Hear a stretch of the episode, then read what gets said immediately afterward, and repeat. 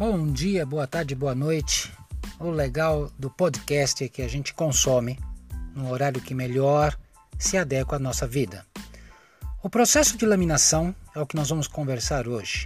Ele atua na forma do metal, modificando-lhe sua geometria.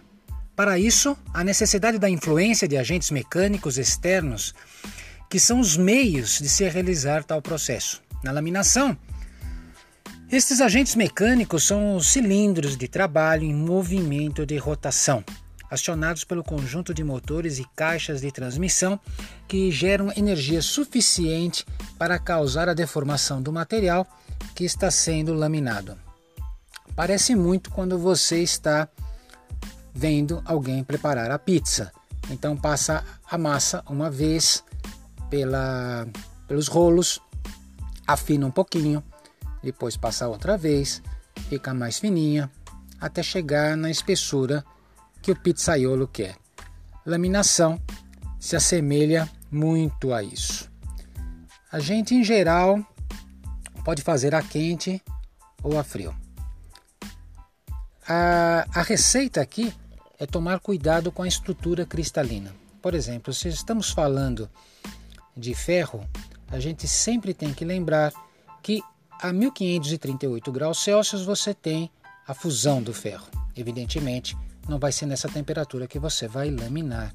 Mas você sabe também que, dependendo da temperatura, você se aproveita de alguns graus de alotropia, algumas configurações diferentes. Por exemplo, na temperatura ambiente até 912 graus, você tem uma estrutura cúbica de corpo sentado e a gente fala ferrita ou alfa-ferro.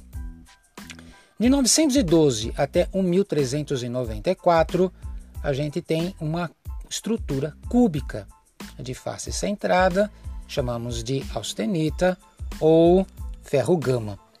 Isso nos remete ao diagrama de carbono, ferro-carbono, que a gente já estudou alguma vez lá atrás. Então existe estruturas que são melhores, configuração, o empacotamento é melhor e propicia o processo de laminação. Então quando você esquenta o material, na verdade o que você está buscando é uma outra estrutura cristalina para facilitar esse seu processo. Não é só colocar a temperatura, é colocar a temperatura e esperar a transição quando a gente está trabalhando, obviamente, com um material que é uma mistura de materiais. Então, como a gente sempre cuida muito de ferro, de aço, o aço é uma liga. O aço não é um material puro. O aço é ferro e carbono.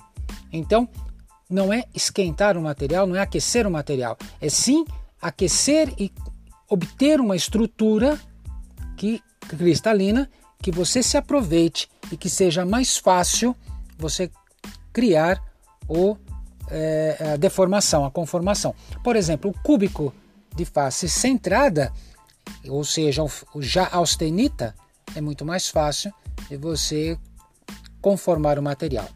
Então, em todos os processos de conformação, é, seja a quente ou a frio, é, o que mais marca o quente é que a temperatura é superior à temperatura de recristalização.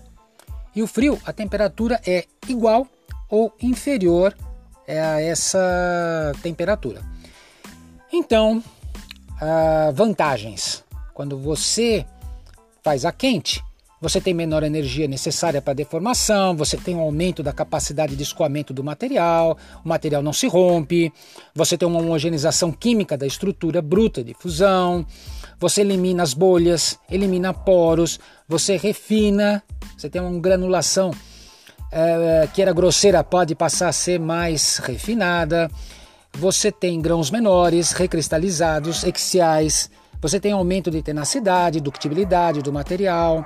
Desvantagem: você tem necessidade de equipamentos especiais, alto consumo de energia, formação de óxidos, alto desgaste da ferramenta, dificuldade de lubrificação, grandes tolerâncias dimensionais, você não consegue fazer tão preciso, estruturas e propriedades do produto resultam menos uniformes do que no caso de você ter ele a frio.